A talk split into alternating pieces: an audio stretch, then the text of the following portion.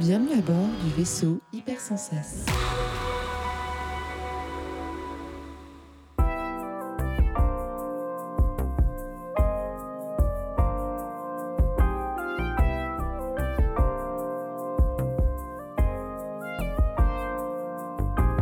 Bonjour à tous et bienvenue dans 6388 dans ce son d'or- d'église avec cette petite résonance que je ferai mon nécessaire pour enlever. J'espère que vous l'entendrez, j'espère que vous allez bien. Je suis toujours accompagné du merveilleux, du tribulent, du rosifiant euh, Théo Rivière. Bonjour Théo. Salut Zéphirel, comment vas-tu? Ça va très bien, je te remercie. Et on- nous sommes en direct, en visuel et en vrai, C'est- C'est rare qu'on fasse ça. hein. ce qui est rare et d'autant plus euh, merveilleux. Théo, nous sommes accompagnés et nous sommes euh, au ludopathique. Ouais, tout à fait. Au ludopathique, le- la semaine jeu, on a tendance à dire que c'est un week-end, mais ça commence le mercredi, donc c'est long. euh, organisé par Bruno Feduti pour la 30e année. Waouh Si vieux que ça, c'est incroyable. Clairement. Et euh, nous avons le plaisir, le bonheur, le privilège de recevoir une personne qui s'est portée absolument pas volontaire pour venir enregistrer avec nous, mais après une discussion auprès d'un repas avec cette personne, euh, je me suis dit j'ai envie euh, de la voir dans l'émission pour un euh, connaître un peu plus sur son métier, sur son parcours de vie. Et je t'ai proposé ça et tu m'as dit oui et cette personne a répondu positivement avec le plus grand des plaisirs. Copla, bonsoir. Bonsoir à tous et à toutes. Donc Copla, tu es, tu as trois ou quatre titres. J'ai noté trois titres Euh, chef de projet, sourceur. On dit sourceur ou sourceuse? Pff, Je fais du sourcing, Sourcing. c'est le plus simple. Et le dernier, j'ai oublié. Développeuse? Euh, je développe aussi. Et tu oui, développes bah après, tout ça fait partie finalement de mon boulot de chef de projet. C'est c'est un peu le, la, la caisse à outils, hein, le, le chef de projet. Ouais, Donc, euh, malheureusement. voilà, heureusement, je sais pas. Donc tu es euh, tout ça chez Ori Games en. France. tout à fait. Euh, tu fais ça depuis combien de temps? Ça fait un an et demi D'accord. je suis rentrée chez Ori Games. Déjà. Et oui. Fou. L'émission est un peu à l'improviste, donc euh, ça va être euh, peut-être un peu décousu. Je m'en excuse pour nos auditeurs, mais du coup, on va revenir un peu sur ton parcours de vie. Avant, tu es dans le milieu du ludique, euh, je veux dire professionnellement, depuis combien de temps? Depuis un tout petit peu plus de deux ans. D'accord. Euh, parce que avant d'arriver chez Ori Games, j'ai travaillé chez Play-In, le magasin de, de- de Paris, D'accord. euh, en tant que vendeuse. C'est comme ça que j'ai mis le pied dans le milieu du jeu de société. Ouais. Ce qui m'a ensuite permis de rencontrer Simon, donc, qui est également chef de projet chez Ori Games. Simon. Simon Gervasi, On embrasse. qu'on embrasse adore. très fort. Oui. Euh, et donc, euh, c'est grâce à Simon ensuite que j'ai pu euh, bah, donner mon CV et rentrer chez Ori Games. D'accord. Euh, et personnellement, tu es dans le milieu du jeu combien de temps? Ça fait 6 ou 7 ans, pas, beaucoup plus. Moi, j'étais de base, enfin, je connaissais pas du tout le, le jeu de société moderne. Euh, j'étais plutôt côté euh, jeux vidéo, Ouais. ouais, issue d'une famille de geeks. Donc, euh, je suis passée par toutes les consoles. Et c'est vrai que bah, on n'était pas du tout euh, ouvert aux jeux de société dans la famille. Et c'est mon grand frère qui, ben, voilà, un week-end en famille, nous a sorti une boîte de Carcassonne. Il nous a fait jouer à Carcassonne. Et bah, tout de suite, ça a été le waouh, ok, je, je, je veux rejouer, je veux encore d'autres choses, je veux découvrir. Euh, Donc, c'est devenu vraiment. euh, viscéral. Donc euh, la, la passion est très vite née suite à, à cette première partie. Ok, d'accord. Et donc, du coup, tu, étais, tu es venu chez Playing en tant que vendeuse pour commencer le monde du jeu? Oui, alors avant du coup de rentrer dans le milieu pro du jeu de société, j'étais moi en agence de communication. Donc j'ai fait des études de communication, marketing. Euh, et j'ai travaillé pendant trois ans en agence de communication sur Paris, où j'étais du coup chef de projet, mais euh, dans le milieu de, l'édition, enfin dans la publicité, euh, principalement dans le catalogue, pour être euh, assez précise. Euh, et j'avais en charge des clients euh, de tout horizon. Je suis passée par Harley Davidson et L'Oréal, hein, donc ça allait un peu du tout au tout. Des, gros clients et des plus petits évidemment, mais en tout cas, c'était pas du tout le, même délire. Et en fait, ce qui s'est passé, c'est que mon profil a été intéressant pour Ori Games parce que justement, j'avais cette formation en, en communication marketing et euh, cette expérience d'agence.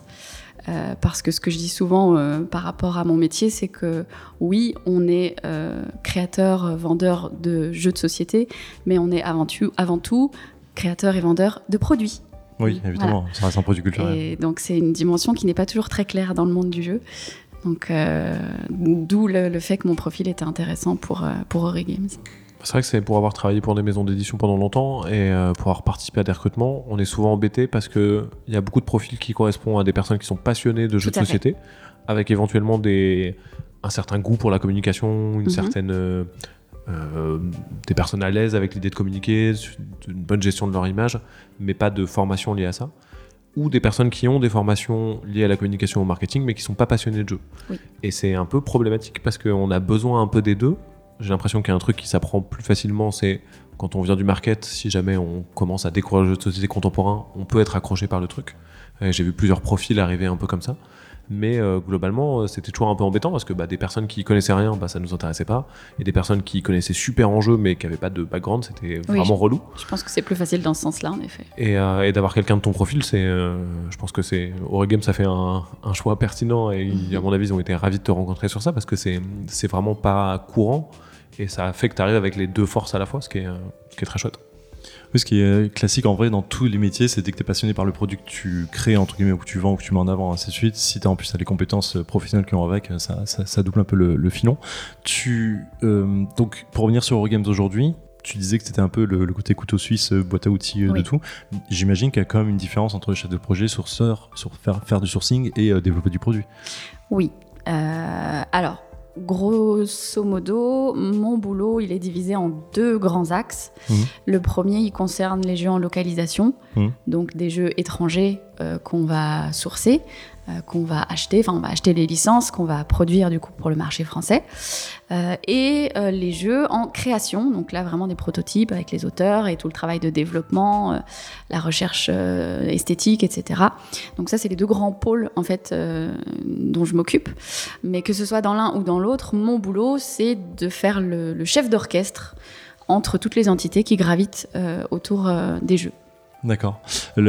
Pour revenir sur Eurogames, et s'il y a des questions qui, euh, sur lesquelles tu veux pas, tu veux pas ou tu peux pas répondre, n'hésite pas à le dire. Mhm. La, la proportion euh, localisation, création, Mhm. développement, c'est quoi?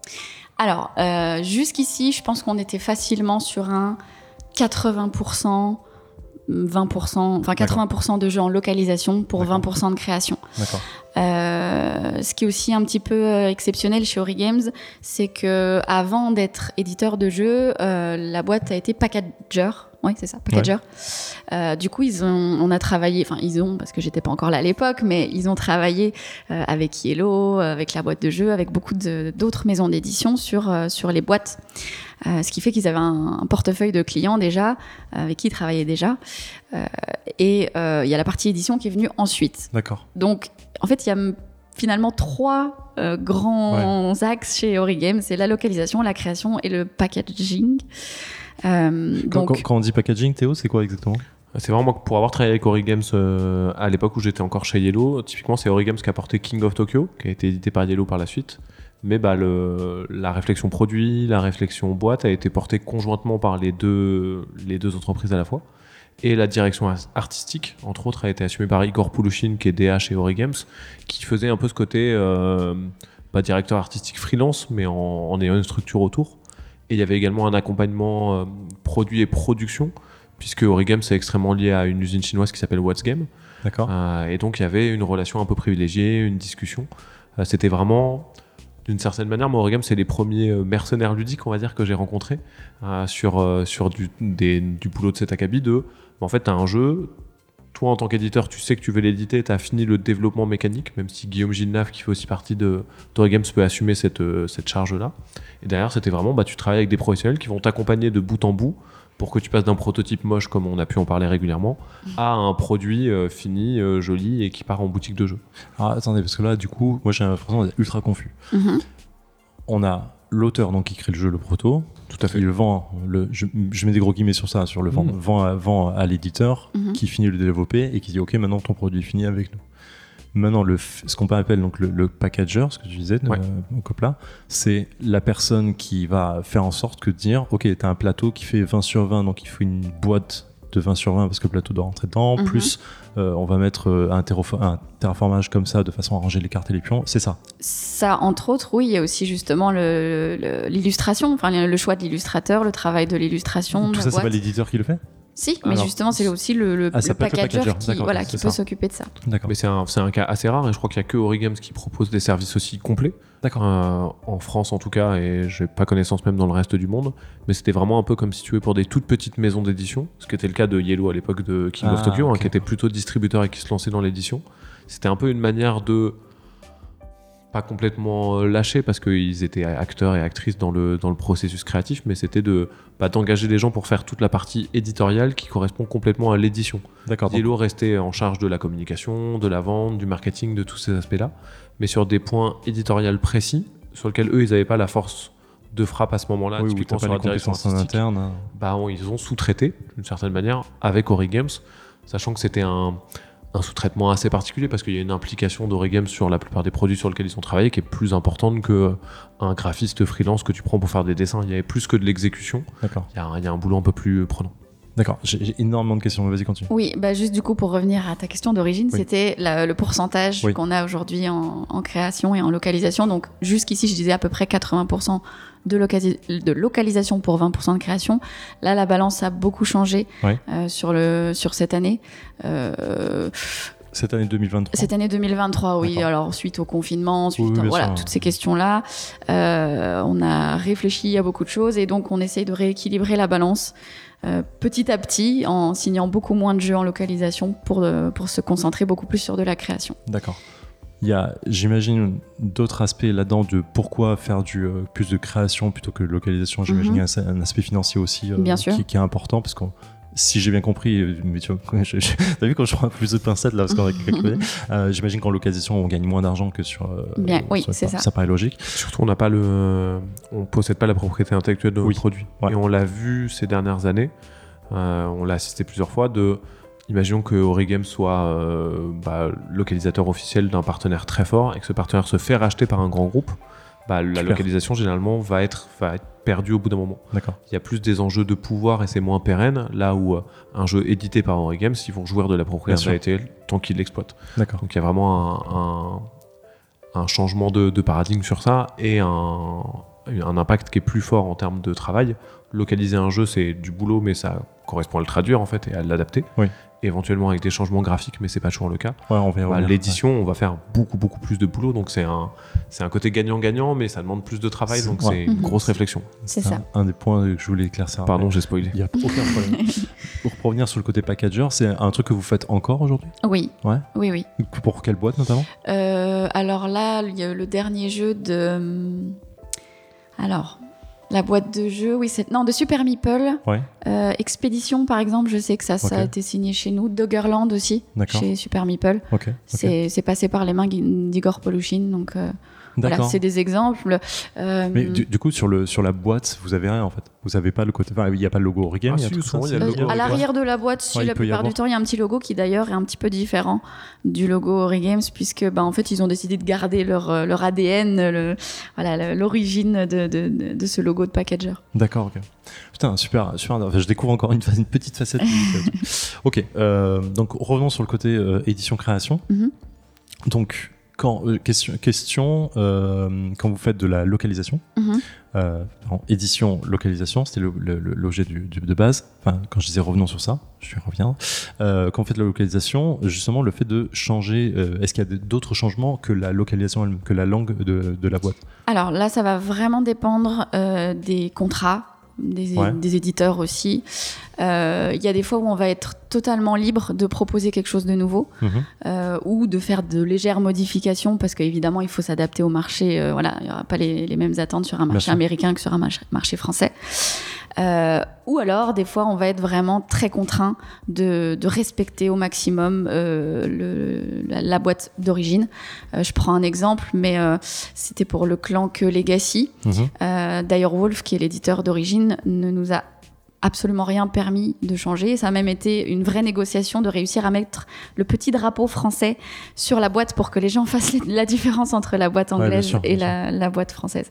Donc ça, ça va vraiment dépendre euh, des contrats, en fait, de ce qui est signé et négocié. D'accord. Et, et à l'intérieur d'un contrat, est-ce qu'il y a un, un ratio ou une, une balance logique entre le fait de dire vous avez moins de modifications à faire parce que vous ne changez rien par la langue et donc euh, vous êtes payé euh, entre guillemets moins à ok, vous pouvez faire plein de changements ou c'est autorisé de faire des changements parce que c'est un besoin sur le marketing et du coup on vous donne un peu plus de pourcentage parce qu'il y a plus de taf? Non, ça, ça change absolument pas. Ah, c'est vraiment nous qui allons proposer. En fait, c'est jamais eux qui vont nous dire faites ce que vous voulez ou ne faites pas ce que vous voulez. Mais c'est nous qui, bah, justement, en termes marketing, on va se dire ok, là, quand même, euh, ça, c'est pas génial. Est-ce qu'on pourrait pas faire mieux? Euh, Et donc, c'est nous qui proposons. Et c'est, il n'y a pas après de différence euh, financière, en tout cas. Par contre, on a évidemment l'obligation de faire valider Bien sûr. ouais, ouais. les choses. voilà. Si nos, nos auditeurs et auditrices veulent un exemple concret, euh, je trouve qu'un un truc qui est assez euh, frappant, c'est la couverture de Codenames, euh, donc qui est édité Oui, par euh, Chess Game ouais. Edition euh, en tchèque, euh, localisée par Yellow pour la France, est différente sur le marché français uniquement. C'est la même partout dans le monde, euh, je crois, euh, sauf sur la version française. Donc si vous cherchez sur Board Game Geek, vous pourrez voir la version française et la version tchèque, qui je pense, j'étais plus là à ce moment-là, mais vient d'une analyse de Yellow de se dire bah cette couverture, nous, elle va pas correspondre au marché français. On va la retravailler pour faire quelque chose qui marcherait mieux. Ouais, euh, bonne, bonne réflexion parce que Codenames, euh, à mon boulot, on- là on a une version anglaise parce qu'on on parle beaucoup, enfin on, on travaille en anglais au boulot et du coup en fait c'est effectivement quand je l'ai reçu, je dis ah putain, c'est, est-ce que c'est le bon jeu ou pas? Oui, J'avais une idée de différent. truc, ça rend bizarre. Ok. Euh, donc développement euh, en interne, donc là vous faites du sourcing effectivement. Mhm. Rappelons ce que c'est le sourcing pour nos auditeurs. Ben, le sourcing, c'est d'aller à la découverte de nouveaux jeux. Coucou. Donc encore une fois, ça peut être du sourcing à l'étranger pour récupérer des jeux ou du sourcing auprès de, de- de créateurs de jeux, d'auteurs de jeux. Ouais. Ah oui, parce que le, le sourcing peut se passer, enfin, peut se faire aussi sur la localisation. Oui, bien Par euh, en, Ah oui, en sûr. bêtement, je l'ai mis euh, sur le côté édi- rencontre éditeur-auteur, mais c'est euh, pas être rencontre éditeur-éditeur, quoi. Non, le sourcing, le sourcing, c'est vraiment venir récupérer des nouveaux jeux, peu importe d'où ils viennent. Ok. Qui peut créer en plus des relations assez longues et de confiance. On... Je suis toujours sur Yellow dans ma tête parce que comme j'ai travaillé avec eux, je l'ai mieux en tête que Ori Games. Mhm. Euh, mais chez Yellow, on avait une relation de confiance et de longue durée avec euh, CGE. euh, ce qui fait qu'on n'avait pas besoin d'aller batailler pour chaque nouveau jeu édité par CGE. Tout comme eux, c'était confortable pour eux, ils n'avaient pas à aller chercher une nouvelle personne pour faire la version française de chacun de leurs jeux. Euh, c'était une relation de confiance. Euh, ce qui est le Graal un peu pour euh, une, une maison d'édition euh, qui Oui. localise des jeux, de se dire bah tiens on trouve un nouvel éditeur euh, dans n'importe quel pays dans le monde qui fait du super taf, on localise je sais pas leur premier jeu, puis bah allez on fait tous les suivants, on n'a plus à se poser la question et on sait que chaque jeu va être euh, plutôt qualitatif. Quand, vous faites, quand on parle de. hum, Et après, je pense que j'arrêterai de, de demander des questions de, de détails parce qu'on est peut-être- à un niveau trop précis, mais quand vous faites le, le taf de localisation, il y a aussi l'aspect distribution qui va avec, ou ainsi de suite, où ça peut être juste de la localisation et dire, ok, l'aspect distribution, c'est quelqu'un d'autre qui s'en gère, ou il y a un contrat annexe ou un truc comme ça. Alors, encore une fois, ça va dépendre. Ça dépend, ouais, c'est pour ça que je m'en doutais, pardon. Euh, comme euh, comme euh, Théo nous l'a déjà annoncé, donc Guillaume Gilnave, qui est le gérant d'Ori Games, est à la fois représentant européen de l'usine What's Game, qui est donc une usine de fabrication en Chine. D'accord. Donc la plupart du temps, on va essayer en effet euh, de faire fabriquer directement euh, le- les, les jeux qu'on récupère dans cette usine-là mais il va y avoir des jeux qui vont être signés, qui sont, euh, dont on a l'obligation de passer par la même usine qui a déjà euh, créé ses moules, qui voilà machin, toutes ces choses-là. Donc voilà, ça va dépendre de, de- de- du contrat encore une fois. Ok, d'accord. Ok. Point localisation. Euh, donc toi, Ori Games négocie un contrat pour récupérer un jeu euh, pour euh, directement le, le localiser. Mhm. D'ailleurs, Wolf, par exemple, un truc comme ça. L'aspect contrat est, est fait. Quelles sont le, les, étapes, en gros, de travail pour arriver à la boîte française? Alors euh, bah, déjà la première chose, c'est la réception des fichiers. Oui, bien sûr. Donc euh, là, du coup, c'est moi qui suis en contact euh, avec bah, la personne qui gère ça euh, dans la maison mère. Ouais. dans la maison J'imagine ton, homologue euh, chez. euh, Sans doute, oui. Après, Ouais. tout le monde, enfin, les métiers sont pas forcément Bien les sûr. mêmes à l'étranger, mais euh, en tout cas, voilà, moi, je suis en contact avec une personne de, de la boîte directement qui doit m'envoyer les fichiers. Euh, ensuite, moi, je vais avoir euh, à, à, à sélectionner euh, un traducteur, euh, un maquettiste ou quelqu'un qui est capa- capable de faire les deux. Ça, c'est encore mieux. Euh, mais en tout cas, je vais sélectionner déjà les personnes qui vont pouvoir me traduire le jeu, le maqueter. Euh, ensuite, moi, je vais avoir un énorme boulot de relecture, parce que même si le jeu passe aussi par les mains d'un relecteur, moi, j'ai, je, je fais très attention aux règles des jeux. Pour moi, c'est un point essentiel. Ouais, on, on sait que la communauté ludique là-dessus est très. euh, Et on sait pour le coup que chez Origames, vous êtes plutôt euh, infaillible. Quoi. Pour l'instant, il n'y a pas eu, de, Euh, si, trop de problèmes. si, si, non, non, on va, on va être honnête, il y a eu des soucis. euh, je vais prendre un exemple très concret, mais on a eu beaucoup de problèmes avec euh, Imperium. Euh, après, c'était pas forcément de notre ressort aussi. Il y, a, il y a des fois des erreurs qui viennent directement de, de, de la boîte d'origine, qui sont mal traduites, ou alors qu'il y a des, des- Enfin bref, je sais qu'on a eu pas mal de soucis avec, euh, avec Imperium. Euh, et de toute façon, des erreurs, on en fait tous. Hein. Oui, oui, bien sûr, Mais euh, moi, je sais que je fais très attention à ça. Et en plus, moi, de base, j'avais fait une formation littéraire. Mm. Donc, euh, je, je suis soucieuse des moindres détails là-dedans. Euh, donc j'ai un gros gros travail de relecture, d'adaptation, puisque bah, en fait même si un jeu il est traduit, euh, on va pas forcément avoir la même structure dans les règles euh, anglaises que dans les, dans les règles françaises. On n'a pas la même logique, on fonctionne pas forcément tous de la même manière.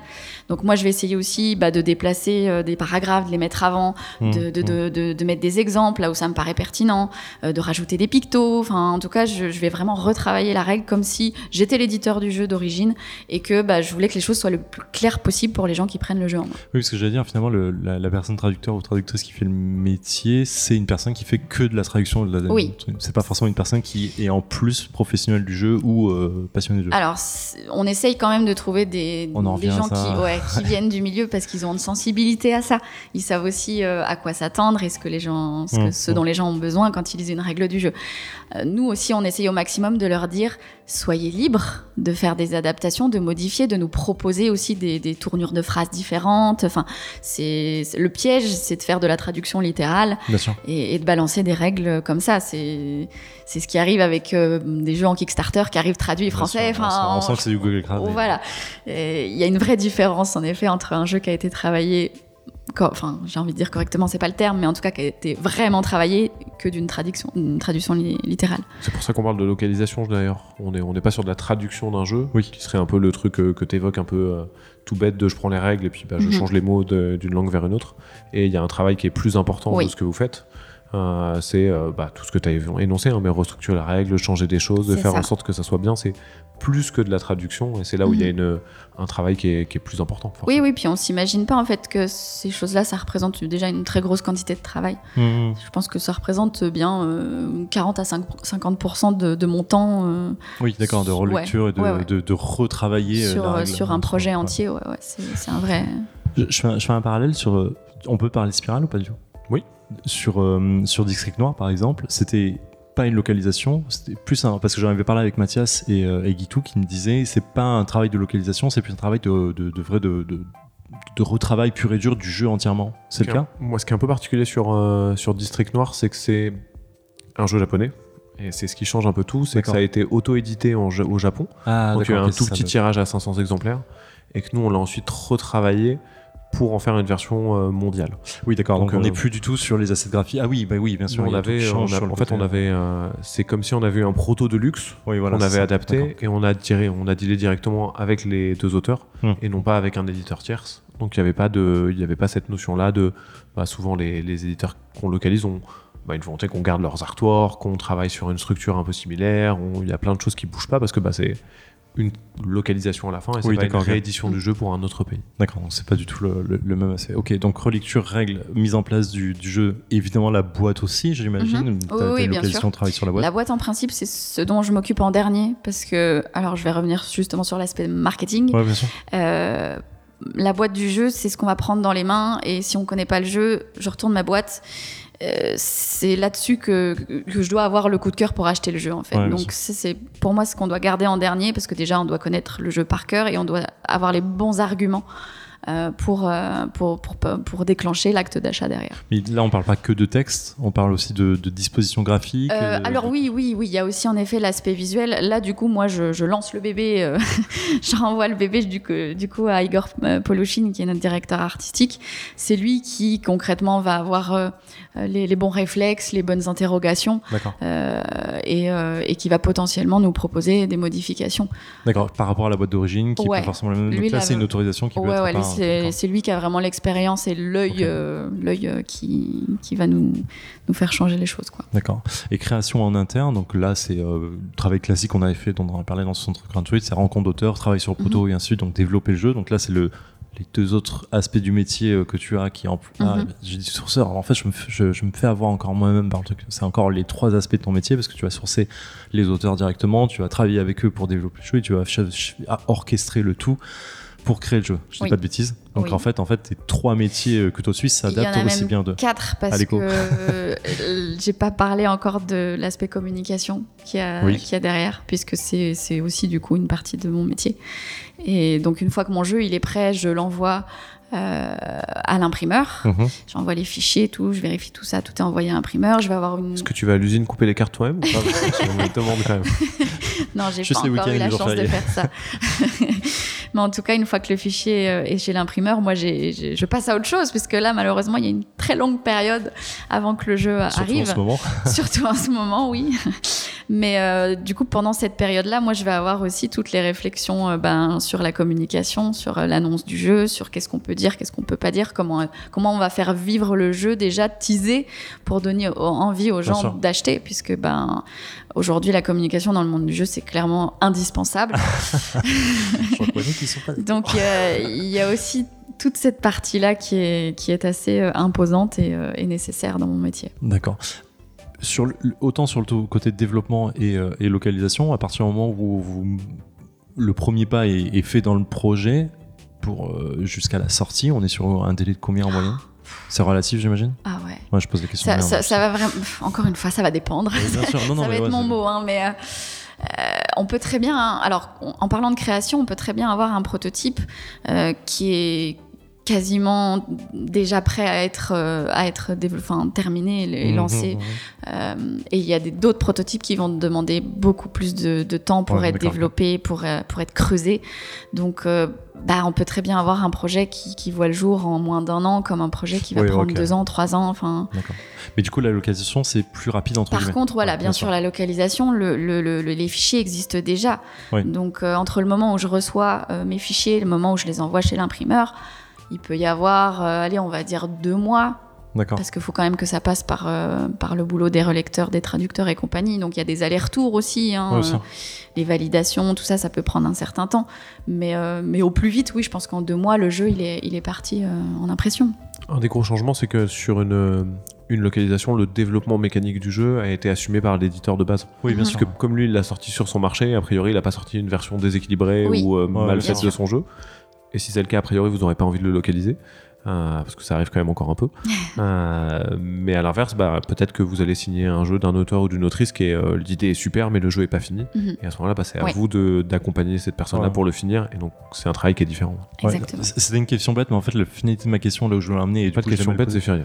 Si, c'est une question bête. Euh, C'était l'idée de se dire, c'était venir à la finalité de euh, la localisation globalement, ça prend beaucoup moins de temps, Mhm. mais on est en marge de se dire qu'aujourd'hui, les jeux de plateau, enfin les jeux de société en général, moi c'est l'impression que j'ai en tout cas, et euh, quand je fais euh, le showroom Yellow, je, je prends un exemple parce que tu en parlais Yellow, t'en parlais Théo, ça ressemble, c'est fou, c'est. Incroyable.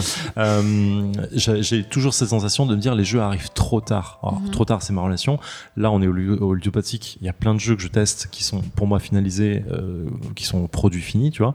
Et on me dit, bah non, ça, sort dans 6 mois, ça sort en janvier 2024, ce machin. Mhm. Et je me dis, waouh, qu'est-ce qui se passe? Le jeu, le, le jeu est final. La boîte, elle est, elle est, c'est pas, c'est pas du proto que ça.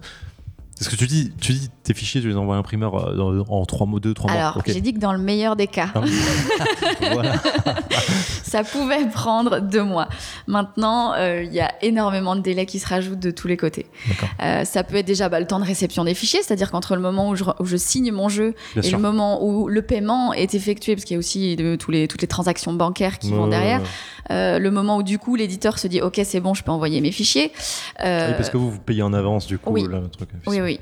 Euh, ensuite, bon, certes, une fois que le jeu est, est- est- est termi- enfin, passe entre, entre les mains des différents acteurs, euh, il y a aussi tous les délais du coup de euh, fabrication, c'est-à-dire Mhm, que mhm. l'usine, elle doit aussi avoir un créneau pour fabriquer ton Ouais, jeu.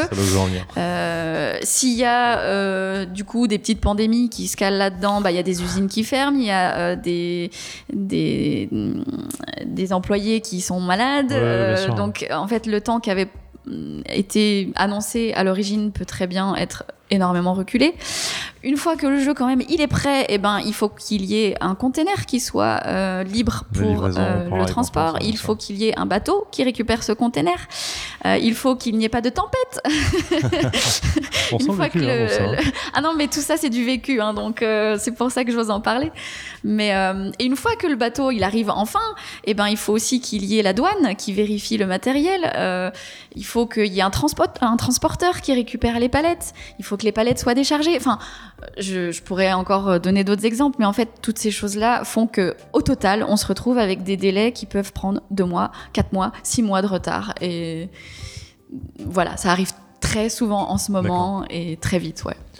Ok, c'est vrai qu'on pourrait avoir l'impression de se dire bah ce jeu il est sorti aux US euh, la semaine dernière, bah en fait euh, c'est bon, vous traduisez, il y en a pour une semaine et ça arrive. Et c'est pas le cas. Dans les faits, non. qui est aussi un peu euh, bouleversé par quelques maisons d'édition font ce qu'on appelle des productions jointes et groupées. Et donc ça pourrait être, bah, il y a Dire Wolf qui appelle, euh, qui appelle leur disant, bah, on va sortir notre nouveau jeu, il ressemble à ça. Est-ce que vous voulez faire partie du premier tirage? Ça c'est à leur discrétion évidemment et à la discrétion d'Origames d'accepter ou non. Et dans ce cas-là, bah, la production est mondialisée, ce qui permet de réduire les coûts. Et derrière, les jeux sont envoyés pratiquement en même temps dans tous les pays. Ce qui fait qu'un jeu, un des parangons de ça, c'est Asmodee qui a des filiales un peu partout dans le monde. Mais un jeu qui arrive chez Asmodee, généralement, va sortir exactement au même moment en Allemagne, aux États-Unis, en Espagne, en Italie, en Pologne, en France, un peu partout. Mais là, du coup, on est sur un cas où le jeu n'a pas touché encore le marché. Et du coup, tu ça. dois, entre guillemets, te placer sur OK, on est bon pour localiser le jeu ou pas, mais en fait, on sait pas s'il a fonctionné. C'est ça, c'est une prise de risque qui est différente, là où euh, bah, euh, un- quelqu'un qui localise peut se dire bah, ce truc ça cartonne en Pologne, bah vas-y on le fait pour le marché français parce qu'on pense que ça va cartonner en France. Là où à l'inverse ça peut être bah, on a un bon partenariat avec ces personnes-là, on a l'habitude de bosser avec eux, on a une relation qui fait qu'on joue au prototype un peu en amont, on se dit qu'on y croit et on, on assume un peu plus de risques et donc on fait une production jointe et ça arrive en même temps. Mais ça forcément c'est plus compliqué et ça arrive moins souvent. Parce que du côté de la production, c'est l'enfer de. Il faut gérer une production avec des fichiers de 12 pays en même temps, donc c'est beaucoup plus complexe. Et donc ce qui fait que les jeux arrivent généralement plus tard, parce que bah, le temps que Origame spot le jeu, le localise, le produise et qu'il arrive, bah, on a vite euh, entre 6 mois et 1 an, ce qui est logique en termes de temps de travail. Bonjour, c'est le Zéphiriel du montage. Il y a eu un petit souci de, technique sur la fin, donc il manque 6 minutes d'enregistrement qui sont nécessaires mais pas, pas forcément euh, importantes pour la fin. Donc je vais mettre juste la outro où, euh, où Théo et moi on, parle de, la fin. En fait c'est le, micro de Copla qui a été coupé, je ne sais pas pourquoi. Ça s'est pas reproduit depuis, donc euh, je, pense que le rush du moment a été un peu, un peu bizarre. Euh, pour tout vous dire, on, allait partir chercher des pizzas, donc c'était au- aussi important qu'enregistrer pour être vrai. Donc voilà, donc je mets la fin à partir de là, juste après ce, ce passage, j'insère la fin. Et voilà, désolé à Copla pour le coup qui a été coupé sur la fin de son, intervention, mais je ne doute pas qu'elle reviendra dans l'émission. On avait beaucoup de questions à lui poser, c'était vraiment à l'arrache, mais euh, c'était ultra intéressant. Voilà, je mets la fin, prenez soin de vous, ciao. Merci, euh, merci mille fois. Infiniment. Comme d'hab, on pourrait parler pendant 5 heures, mais. Ouais, ouais, alors, on avait prévu entre 30 et 40 minutes, on, on a un peu dépassé le délai déjà. Euh, merci euh, d'être, d'avoir accepté ça un peu euh, à, la, à la Au débeauté. Au débeauté, c'est le mot que je cherchais, merci. Euh, on se, on, on va, on va les jouer. C'est pas exactement ce qu'on va les faire. va tout de les manger On va d'abord, chercher les pizzas pour les manger. Euh, et euh, merci beaucoup. Je te remercie une troisième fois, mais c'est pas de trop. Euh, merci Théo pour euh, Merci d'avoir euh, ramené ce matériel aussi pour qu'on enregistre pendant, pendant ces, Merci de cette- m'avoir fait cette penser. semaine des ludopathiques. Et euh, voilà, euh, kiffez bien, euh, prenez soin de vous et on se retrouve très vite, on espère. Beaucoup d'amour.